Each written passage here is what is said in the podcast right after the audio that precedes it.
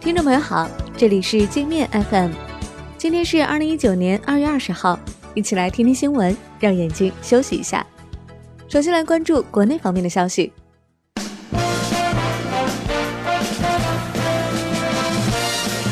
今年中央一号文件发布，文件中提到要实施大豆振兴计划，多途径扩大种植面积，实施奶业振兴行动，加强优质奶源基地建设。升级改造中小奶牛养殖场，实施婴幼儿配方奶粉提升行动。外交部长王毅在北京会见一个美国前政府官员代表团，明确告诉美方，中国人民也有过上美好生活的权利。美国总统特朗普去年曾威胁说，中国人的好日子过得太久了。网上热传一批汉字的读音将被更改。比如“远上寒山石径斜”的“斜”改读“斜”，“一骑红尘妃子笑”中的“骑”改读“骑”。教育部说，改后的审音表尚未通过审议，仍以原读音为准。《流浪地球》累计票房突破四十亿，有机构预测，最终票房可能会达到四十七亿左右。国民党主席吴敦义最近频繁向大陆示好。不仅一反常态，公开表明自己是炎黄子孙，是中国人，还声称要跟大陆签署和平协议。吴敦义立场大逆转，其目的很可能是为了明年的选举。南京银行资管中心总经理戴娟、资金运营中心副总经理董文昭和新源基金副总经理李艳被有关部门带走协助调查。有媒体消息称，三人可能存在大额利益输送。上海计划在中小学、幼儿园周边二百米建立安全区，安全区内不得有网吧、游艺娱乐等营业场所，对有不良行为、暴力行为的学生实施训诫。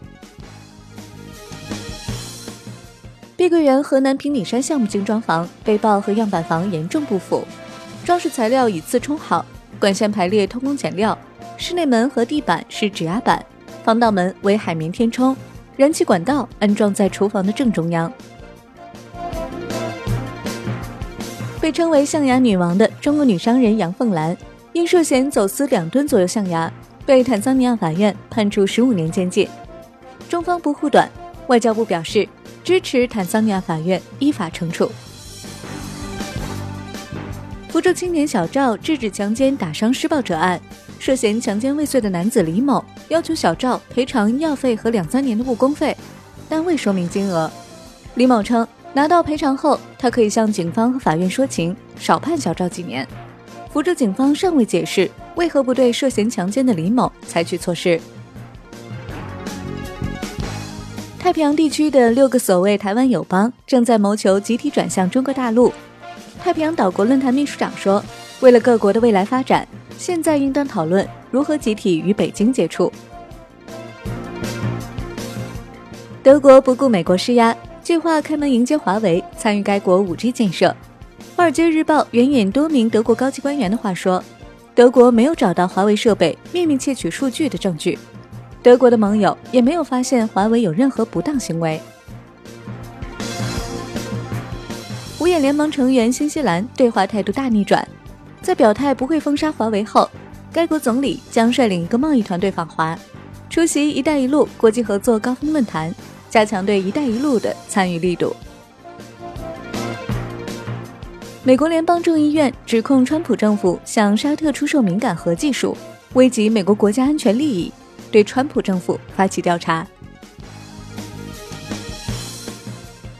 为了照顾同性恋群体，法国决定在中小学正式文件中消灭“爸爸妈妈”和“父亲母亲”等传统称谓，用抹去性别特征的“家长一”“家长二”取而代之。这波神操作，异性恋父母们表示很难接受。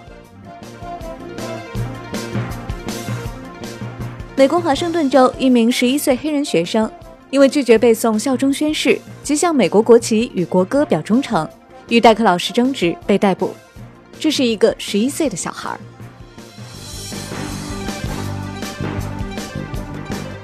以上就是今天的全部内容，感谢您的收听，欢迎您下载界面 App。在首页点击试听，找到界面音频，更多精彩内容等着你收听。